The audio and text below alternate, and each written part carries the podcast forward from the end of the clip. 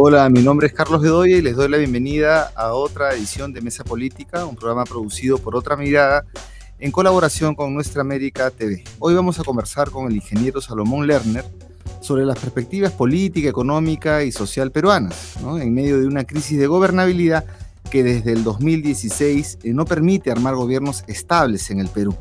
El principal indicador es que en los últimos seis años hemos tenido cinco presidentes, tres congresos y hoy por hoy nos debatimos entre vacancias y eh, la vacancia del Congreso, que ya dos mociones se han, se han tramitado en el Congreso y no han rendido frutos, pero ya se ha discutido dos veces, y también nos debatimos entre el que se vayan todos, ¿no? Porque hay un hartazgo también de ciertos sectores de la población. Bien, eh, nuestro invitado, Salomón Lerner, es empresario y político peruano, fue presidente del Consejo de Ministros en 2011 y en general ha ocupado eh, varios cargos públicos y privados de importancia. Bienvenido, Salomón, muchas gracias por estar aquí en esa política. Muchas gracias, Carlos, por la invitación y esta oportunidad para estar contigo y con todos los oyentes que te están eh, siguiendo en este programa de Otra Mirada y en TV. Bien, bueno, eh, lo primero, ¿no? ¿Cómo tú ves el gobierno de, Castillo, el desempeño del gobierno de Castillo y, sus perspectivas en ese sentido?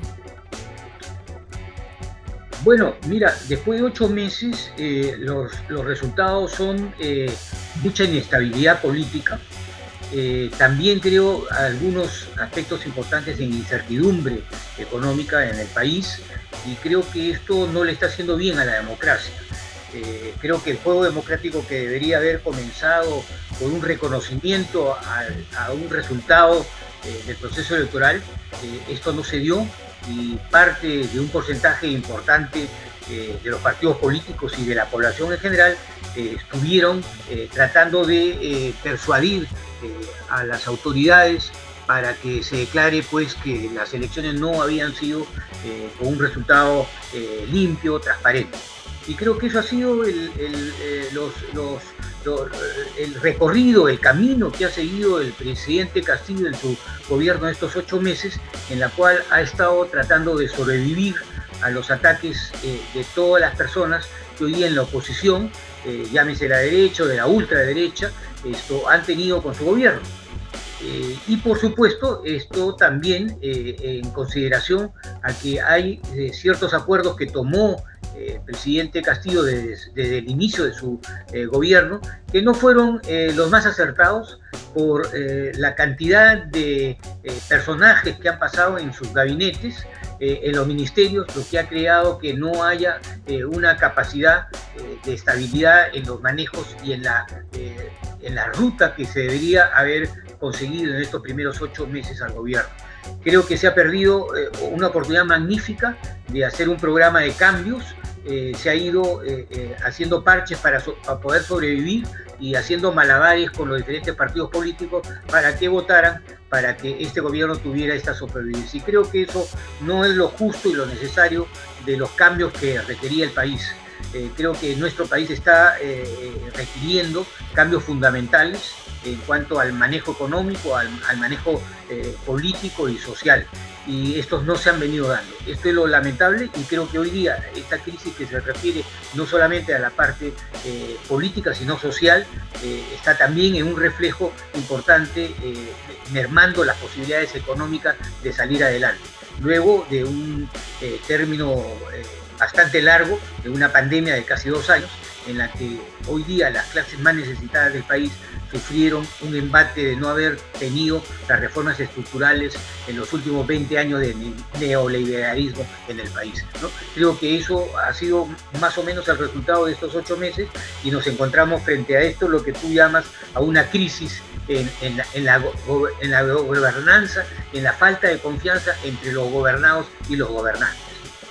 Antes de pasar a los temas económicos y sociales que ya aludiste, entonces vamos a desarrollar un poquito lo, que nos estás contando, Salomón. Has hablado de que se ha perdido una oportunidad, o sea, también vamos a hablar de la derecha y la ultraderecha, ¿no? Pero sobre el gobierno en sí, eh, se ha perdido una oportunidad, señalas, y hablas de que eh, caracterizas como la sobrevivencia, ¿no? La necesidad de la sobrevivencia del gobierno. Desde ese punto de vista, entonces, eh, hace unos días se discutió en el, en el Parlamento, ya la, la vacancia no fue aprobada, entonces ¿Tú cómo ves ahí? Eh, ¿Hasta cuándo? Eh, ¿Hasta cuándo va a durar el gobierno? ¿Piensas que, que, va a concluir su mandato? Varios analistas señalan que no hay las condiciones. Em, algunos otros señalan que va a ser de, todavía va, tiene aire hasta después de las elecciones. Em, hoy día, cuando se está grabando este, este programa, eh, jueves 31 de marzo, se acaba de censurar al ministro de Salud Condori, creo que era inevitable, por más de 75 votos, 77 votos más o menos. De otro lado, tenemos denuncias de corrupción y de una sensación de que el Estado se ha agarrado como botín, ¿no? Como un botín. Por ejemplo, caso Petroperú, el tema de los sobrinos del presidente y de Bruno Pacheco, que ya les han salido además las alertas de recompensa porque están ya prófugos de la justicia. Eh, cero reformas, como has mencionado, eh, no, se ha perdido la oportunidad, dice, cero reformas. Y em, una especie de pacto con el, con el Fujimorismo que pareciera que no, pero hay algunos puntos de coincidencia en el tema de em, eh, para la sobrevivencia, ¿no? por ejemplo, peligra el proceso Lavajato, se afirma el modelo neoliberal que has señalado tú y también esto de quitar algunos cuadros de la izquierda tecnocrática, de la, izquierda que tiene cuadros, eh, se le llama los caviares, que ya no están en el gobierno, que eran, digamos, los que estudiaban, ¿no? los que tenían propuestas, los que ejecutaban, tipo Pedro Franque, eh, Hernando Ceballos, ministro de Salud, de Economía y otros más. Entonces, ¿nos puedes detallar un poquito más sobre esto, eh, partiendo de hasta cuándo va a durar esta situación? Mira, eh, esta es una situación que puede durar eh, varios años si es que va sobreviviendo el gobierno del presidente Castillo a través de las cuotas que él va entregando en los diferentes ministerios y en los diferentes eh, puestos de la gestión pública para que den los votos necesarios para que no haya vacancia. Entonces el gobierno puede durar varios años o puede terminar su periodo si es que sigue este coteo de, entregas a ciertos eh, grupos políticos que tienen hoy día los votos en el Congreso. Esto es eh, indudablemente, eh, yo diría, fatal para el país porque no se puede gobernar en base a este coteo, en base a que no haya una, una, una solución integral a los problemas, en que se estén entregando ministerios en donde cada quien que ingresa a los ministerios tiene una manera diferente de poder enfocar las soluciones a esos problemas. No hay una cosa integrada que pueda decir, esta va a ser el camino y este va a ser el plan que nos lleve adelante al país para salir de este problema de la reactivación económica después de una pandemia muy, muy severa que desenmascaró las falencias que tiene la, estructuración del Estado, la estructuración de la sociedad peruana, con gente tan necesitada en, en cuanto al empleo, en cuanto a la salud, en cuanto a la educación, en cuanto a la luz y el agua, que desenmascaró justamente esta pandemia. Y hoy día que deberíamos haber comenzado con una reactivación económica importante, no se ha dado ese caso. Entonces la primera respuesta que te puedo dar, esto puede sobrevivir, pero sobrevivir en las condiciones que el país no sale adelante, que el bienestar de la gente, que el bienestar tan necesario para reactivar el empleo, para reactivar una serie de sectores del país, va a seguir de tumbo en tumbo y el país simplemente va a seguir perdiendo las oportunidades que con este gobierno teníamos una mayoría de peruanos, aunque no eh, numerosa, pero sí una mayoría de peruanos que teníamos la esperanza de que íbamos a comenzar un cambio fundamental en el país. Entonces creo que esa es la primera respuesta. La segunda respuesta es que este gobierno, en lugar de ingresar a, tratar de que los aspectos fundamentales de la reactivación se comiencen a dar, se preocuparon por otros aspectos políticos de cómo entregan y cómo, eh, cómo eh, reparten eh, la torta de la gestión pública en los diferentes partidos políticos para poder sobrevivir. Y creo que esto desmejoró todas las condiciones necesarias para llevar adelante este famoso plan del Bicentenario que fue presentado en alianzas con una serie de organizaciones políticas en el país para llevar un plan coherente, un plan que pudiera hacer un desarrollo armónico tanto en lo político, en lo social como en lo económico. Y aquí te pongo un punto para mí eh, que fue fundamental el comienzo de este gobierno. este comienzo de este gobierno lo que necesitaba era recursos, recursos fiscales sumamente importantes para poder paliar, atenuar todas las falencias que había dejado la estructura neoliberal en los últimos 25 años. ¿Qué, ¿Cuáles eran las falencias que había dejado la estructura neoliberal en los últimos 25 años? Salud, educación, luz, agua, estructura de carreteras, puertos en el Perú que no se habían llevado adelante. ¿Y cómo se puede atenuar esta falencia? A través de ingresos fiscales, que el Estado tuviera los recursos necesarios. ¿Y cuál era la primera medida? La primera medida es donde se están generando los recursos, y en este caso en el sector minero, justamente tener que todo lo que era las sobreganancias mineras, que no son el esfuerzo competitivo de lo que se está produciendo en el sector minero, sino lo que está agregándose a través de lo que se llama en los Estados Unidos el windfall gain, que se llama lo que cae del árbol sin ningún tipo de productividad, sin ningún tipo de esfuerzo del trabajo, eso debía tener una alianza con el gobierno y poner un impuesto a la soberanía minera para que haya mayor cantidad de ingresos fiscales. ¿Quién en su sano juicio no hubiese dejado, de, no se hubiese permitido que el, el, nuevo gobierno pudiera con esos ingresos fiscales dar una lista de proyectos en salud, de proyectos en educación, de proyectos en carretera, en luz, en agua, en los, en los sectores más necesitados. Nadie, todos deberían hacerlo pero sin embargo se dejó que vaya una reforma tributaria al Congreso, no, no tomando los necesarios eh, pasos para poder conseguir esos recursos fiscales. ¿Y qué pasó después de tres meses de discusiones en el Congreso? No se le dio eh, la, reforma tributaria, especialmente en el sector minero, para poder eh, tener los ingresos fiscales, para poder comenzar a paliar todas esta, estas falsas expectativas que se habían creado en los diferentes sectores del país económico. Esto creo que es uno de los ejemplos más claros de cómo este gobierno no supo manejar eh, lo importante que eran los ingresos fiscales. ¿Y qué, ¿Y qué se hizo a reglón seguido? como se le decía al gobierno de que había esto eh, mucho déficit fiscal, había que disminuir el ingreso, el, déficit fiscal. Y el déficit fiscal que podría haber estado en 5 o 6, como lo han estado en casi todos los países sudamericanos, en, los diferentes países inclusive de los Estados Unidos, el déficit fiscal, este se reduce en, estos últimos meses a entre 2 y 3%.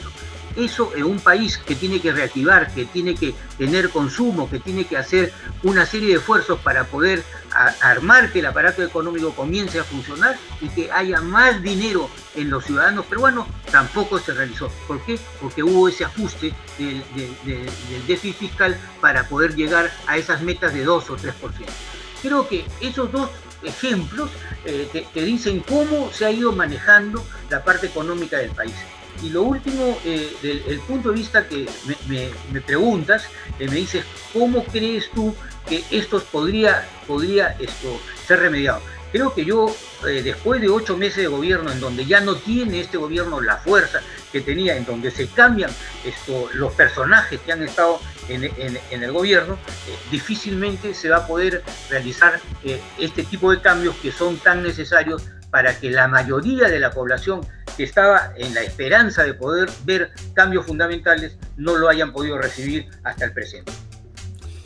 Bien, bueno, nos tocado varios puntos. Em, la reforma tributaria ciertamente es bastante penoso porque el ministro Pedro Franque se jugó entero, pero no tuvo el apoyo del presidente Castillo y finalmente su propuesta fue, descuartizada en, el Congreso de la República. Lo más importante de esa que tú señalas de esa reforma tributaria efectivamente era el, em, el cambio de o, tener más tributos de una minería que en este momento se se encuentra en, boom, ¿no? Pero bueno, vamos con los siguientes puntos. Eh, hablaste de cuando, cuando iniciaste, cuando se inició la, esta entrevista, hiciste alusión a la derecha y la ultraderecha cuando reclamaron fraude. Eso fue al inicio, ¿no? Eh, ¿Cómo ves a la derecha peruana hoy y en el Congreso, a la oposición, eh, sobre todo de parte de la derecha y, y expresiones de la ultraderecha que también están ahí? ¿Qué tiene para ofrecer al país? Bueno, lo que tiene la derecha para ofrecer al, país es esto, demostrarle que ha habido fraude, ¿no? Ellos han estado con la cantaleta y siguen con la cantalenta, gastándose cantidades eh, bastante grandes mensuales en investigaciones sobre el fraude de una comisión del Congreso, ¿no? que todavía no, no entrega un informe después de casi ocho meses de estar elaborando y que nos cuesta a todos los peruanos entre 150 mil y 200 mil eh, eh, soles mensuales esta comisión con, con expertos y con una serie de otras cosas. No sabemos qué tipo va a, tomar, va a tomar esta decisión o este informe que, que va a ser entregado. Eh, creo que la derecha lo único que ha, buscado en el Congreso son contrarreformas, ha hecho la contrarreforma política, ha anulado toda una serie de avances que había en los sistemas electorales en el país para hacerlo más democrático, para hacerlo más justo, para hacerlo más equitativo, para que los partidos políticos se vayan modernizando a un retroceso. Vamos a volver a tener un, eh, un proceso electoral en donde no hay la reforma suficiente para que haya democratización en los partidos políticos. ¿Esto qué significa? Que no va a haber elecciones primarias, significa que otra vez las cúpulas de dirigencia de los partidos políticos van a elegir a, las personas que van a ir a los gobiernos regionales y, a las elecciones municipales. Ese es un retroceso, indudablemente. Es un retroceso eh, que no se hayan aplicado toda una serie de aspectos eh, eh, digamos, equitativos con respecto al género dentro de los partidos políticos, dentro de las listas que van a participar en una elección. Creo que hay una contrarreforma política cuando se sigue negando una serie de inscripciones a movimientos regionales y a, partidos políticos con una serie de exigencias que no hay ningún partido político que las esté cumpliendo en su actividad diaria, como son los comités distritales o los comités regionales. ¿no? Es decir, esta contrarreforma política es parte de estos retrocesos que ha habido. Eso es lo que está haciendo la derecha y la ultraderecha, cambiando, cambiando cosas constitucionales como por ejemplo las interpretaciones sobre la incapacidad moral o la vacancia en el Congreso, haciendo cambios en donde eh, eh, sin, sin, saber, cómo se dice, leer y escribir, nos están cambiando esa constitución que todos hubiésemos querido discutir con toda la democracia posible, con toda la amplitud necesaria en una en una actitud que todos los peruanos tendríamos derecho de participar. Se están cambiando en comisiones de constitución. Eso es lo lamentable de, la derecha. La derecha no ha presentado los proyectos suficientes y lo único que se atreve es justamente a estas contrarreformas y lo único que se está atreviendo a pasar proyectos que simplemente fiscalizan a el libre albedrío de ellos en una serie de conceptos que tienen de la forma como fiscalizar la labor de los gobiernos. Hoy día esto ya no es un problema de la vacancia del presidente porque eso pasó hace 48 horas, pero hoy día ya hemos tenido la censura de un ministro.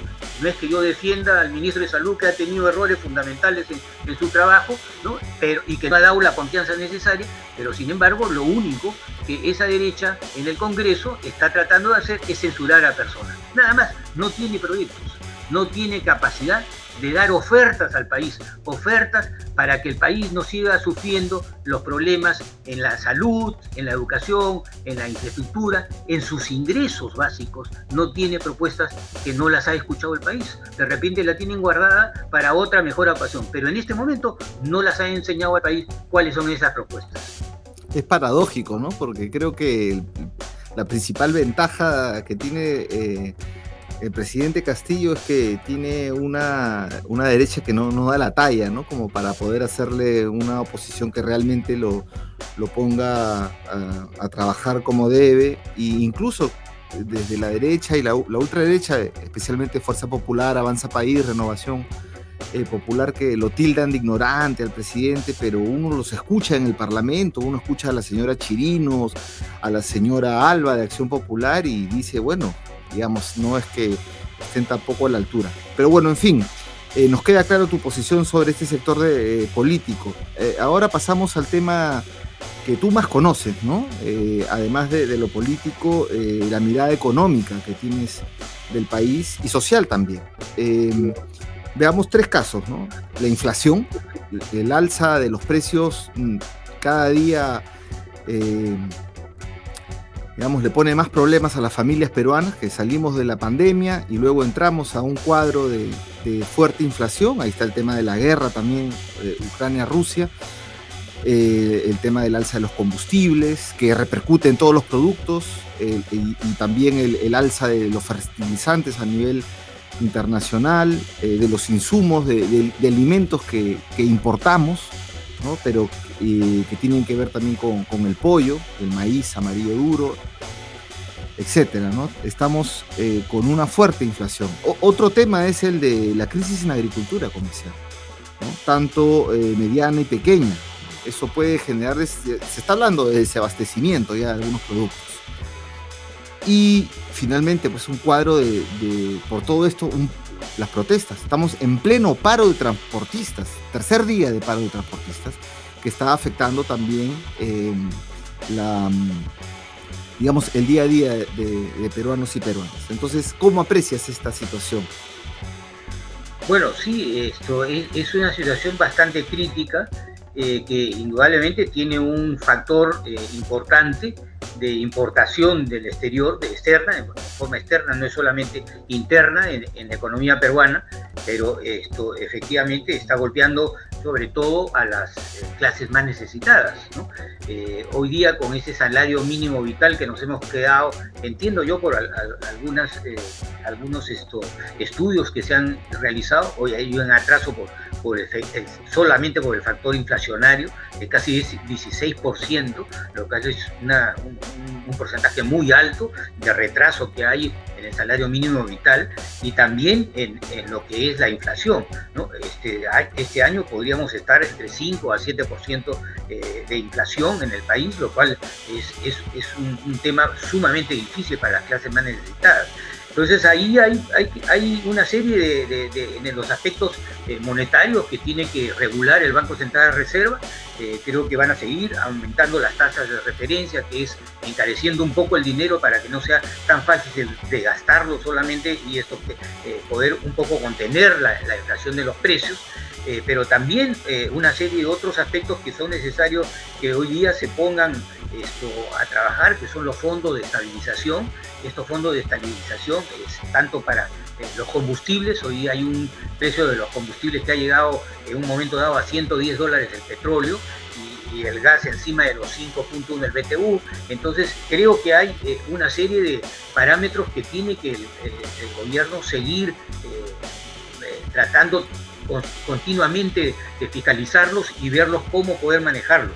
Eh, creo yo que definitivamente va a tener que haber un subsidio en, el caso de los de los esto, eh, en, el, caso de los combustibles y también de los fertilizantes es un, tema fundamental eh, todos sabemos que casi el 50% de las exportaciones de, de uria en el mundo eh, son de Rusia, cosa que van a ser muy difícil que vamos a poder importar, pero hay otros agentes que se puede hacer. Claro, aquí la solución eh, más fácil es que se hubiese entregado los fosfatos que tenemos en Bayor a una empresa que justamente produjera los fertilizantes necesarios, la urea, para la agricultura nacional. Pero simplemente hoy día esa empresa está exportando eh, la piedra, o sea, el concentrado puro de, de, los fosfatos que tenemos y no dejando a que la industria nacional, la agricultura, pueda tener el producto necesario para poder eh, seguir subsistiendo en, los sectores agrícolas. Pero entonces va a tener que haber subsidio eh, para que los agricultores no tengan esta dificultad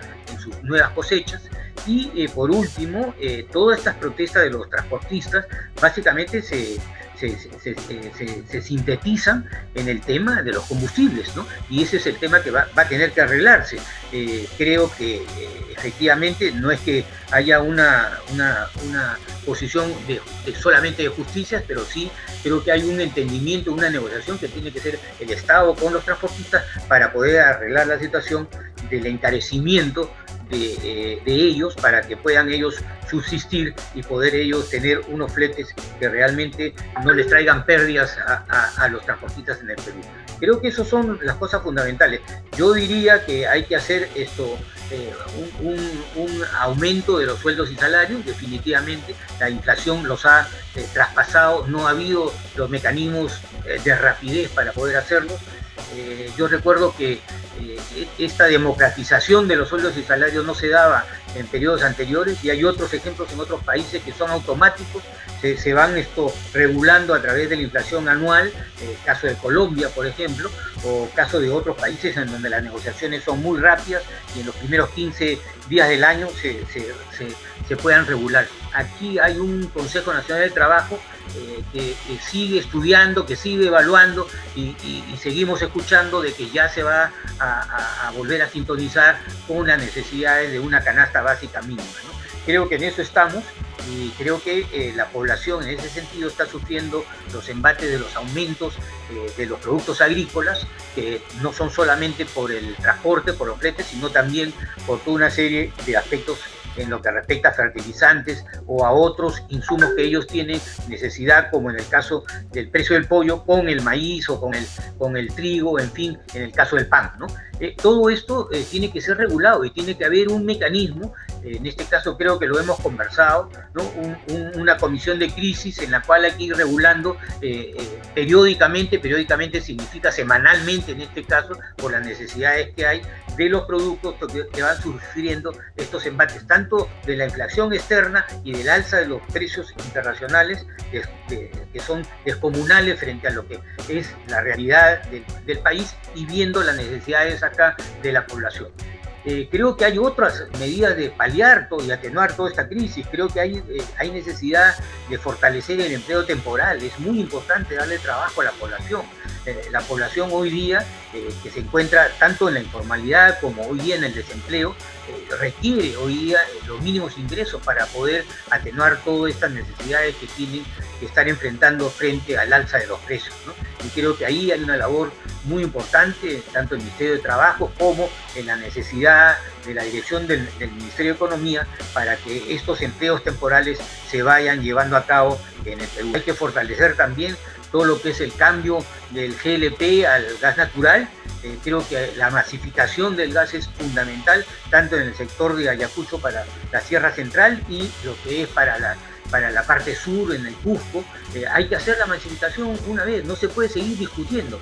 Eh, comenzó este gobierno diciendo el 28 de julio en su programa de gobierno la masificación. Estamos a ocho meses y no comenzamos la masificación. Inclusive el chatarreo del cambio del GLP al, gas natural tampoco nos ha ido dando, a pesar de que tenemos, y lo ha hecho un experto como Humberto Campónico, 200 millones en un fondo que es justamente para cambiar esto en 100 mil carros el uso del, gas natural en lugar del CLP. Y luego la, la, masificación en, las industrias y en los hogares para que se consuma un gas más limpio y más barato que es el gas natural.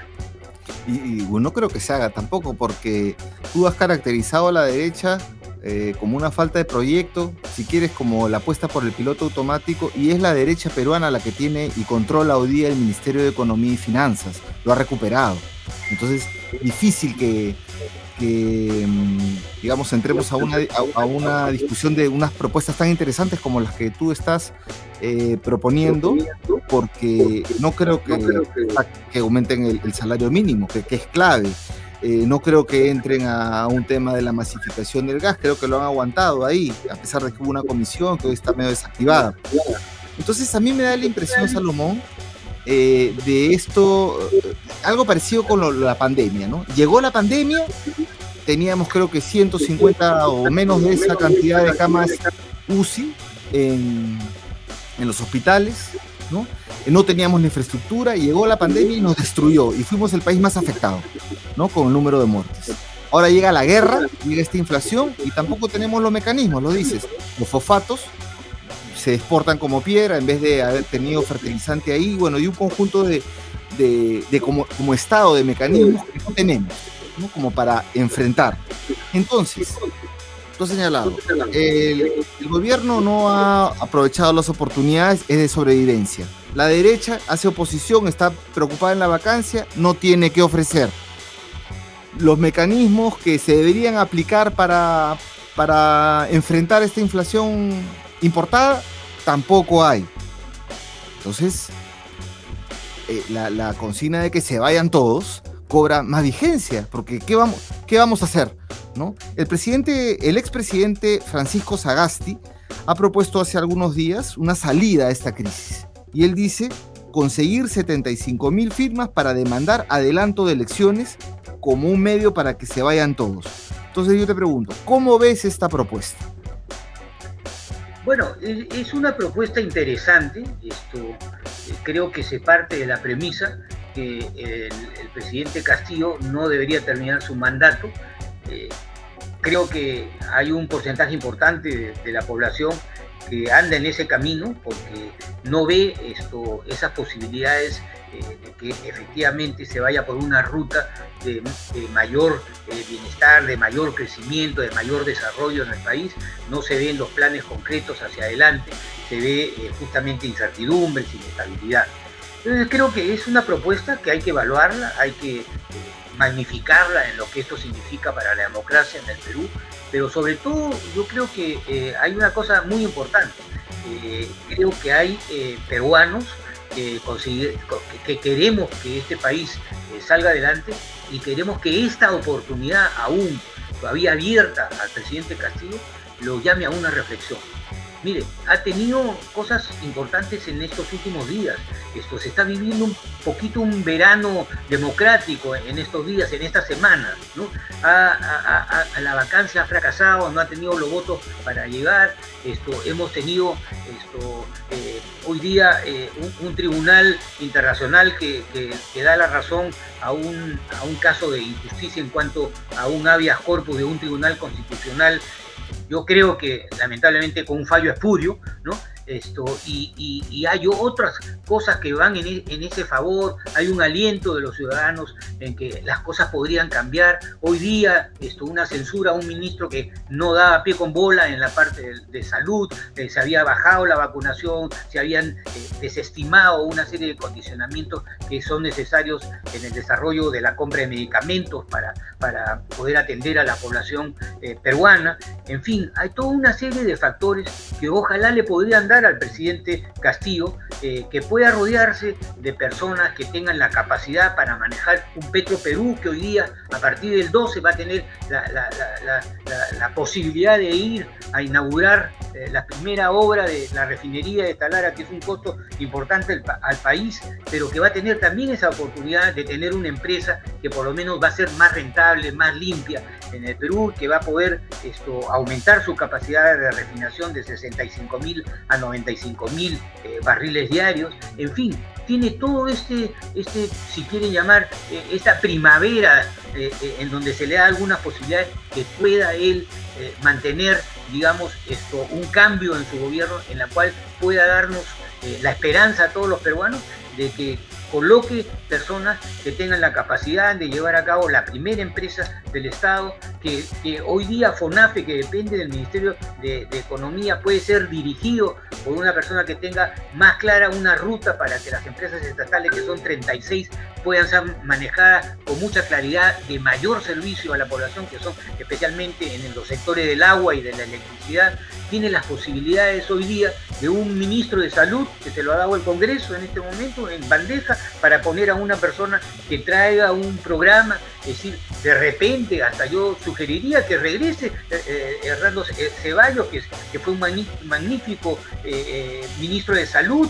ojalá con su equipo para que otra vez enrumbe al Ministerio de Salud en el camino que, se estaba logrando en el país. Ojalá, ojalá quiera él también bueno, eh, eh, pero eh, exitosamente, en fin, todas esas posibilidades están.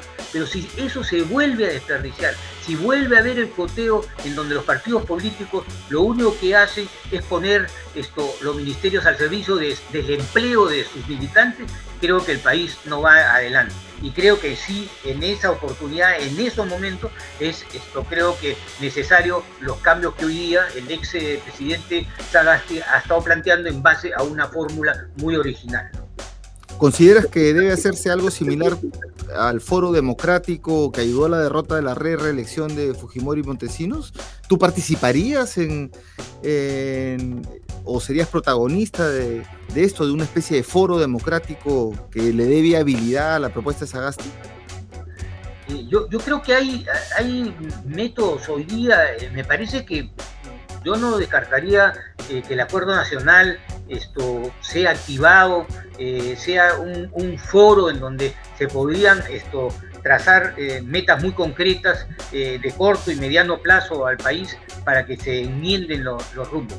Pero creo que está más en la mano del presidente ese tipo de decisiones si él eh, hoy día entiende que no es el coteo ni que, es la entrega de los eh, aspectos fundamentales del país a manos de partidos políticos que solamente creen de que esas agencias de empleo, eh, sinceramente esto se tendrá pues que vislumbrar otro horizonte del país. El país no creo que podría llegar pues al año 2026 en base a esa manera digamos, eh, de incapacidad para manejar eh, el país. Cuando tenemos tantos recursos, tenemos tanto talento, tenemos tanta capacidad de emprendimiento eh, y tantos sectores en donde hay tantas esto, oportunidades para poder seguir invirtiendo. indudablemente, esto, tanto en la agroindustria, con, con, los dos proyectos hoy día de irrigación importantes de de Chavimochico, de Majesiguas, con, con los proyectos de irrigaciones de los grupos privados que hoy día están expandiendo eh, sus áreas de extensión, eh, la acuacultura, la cosa forestal, eh, todos los aspectos de infraestructura que se requieren en, la reestructuración de las escuelas, de la salud, del agua, de la electricidad, de la internet que no está llegando a una serie de lugares del país, creo que sería pues esto un desperdicio si no se lograra pues lograr estos próximos años de avance en el país. Sería realmente lamentable y creo que eso caería esto en manos de alguien que hoy día esto la izquierda, digamos, democrática lo ha señalado, eh, apartándose un poco del gobierno y diciéndole claramente, esto no es el gobierno de una verdadera izquierda progresista y aperturista que da justamente otras condicionantes a lo que está haciendo el gobierno del presidente Castillo. Sí, pues el, ver el Estado como botín, sobre todo, y ahí sale el nombre de Vladimir Cerrón como una de las personas que más busca coteo y tal. Pero en fin, te agradezco Salomón. La última pregunta ya que tocaste a la izquierda. Este, hace unos días eh, algunos partidos de izquierda tuvieron un encuentro, el, 27, el domingo 27 de marzo, ¿no? que se llamó Primer Encuentro, aunque que será el número 35, pero le llamaron Primer Encuentro a la izquierda. Eh, ¿Crees que son capaces de convocar a la ciudadanía? Bueno, mira, de capacidad tienen, ojalá que la ciudadanía también los escuche y que cuál sea, el mensaje. Estábamos revisándolo hace poco, ¿no? Esto, yo creo que hoy hay una cosa fundamental, Carlos, ¿no? Si la izquierda esto, pudiera tener como mensaje lo que Alfonso Barrantes algún día dijo, ya que llegue la izquierda al gobierno a gobernar sin corrupción, ya es una revolución. Ojalá que entiendan bien que llegar al gobierno esto para solidarizarse con todos los hermanos que viven en nuestro querido país y hacer las cosas con honradez sea la verdadera revolución, por lo menos eh, instantánea, momentánea al país.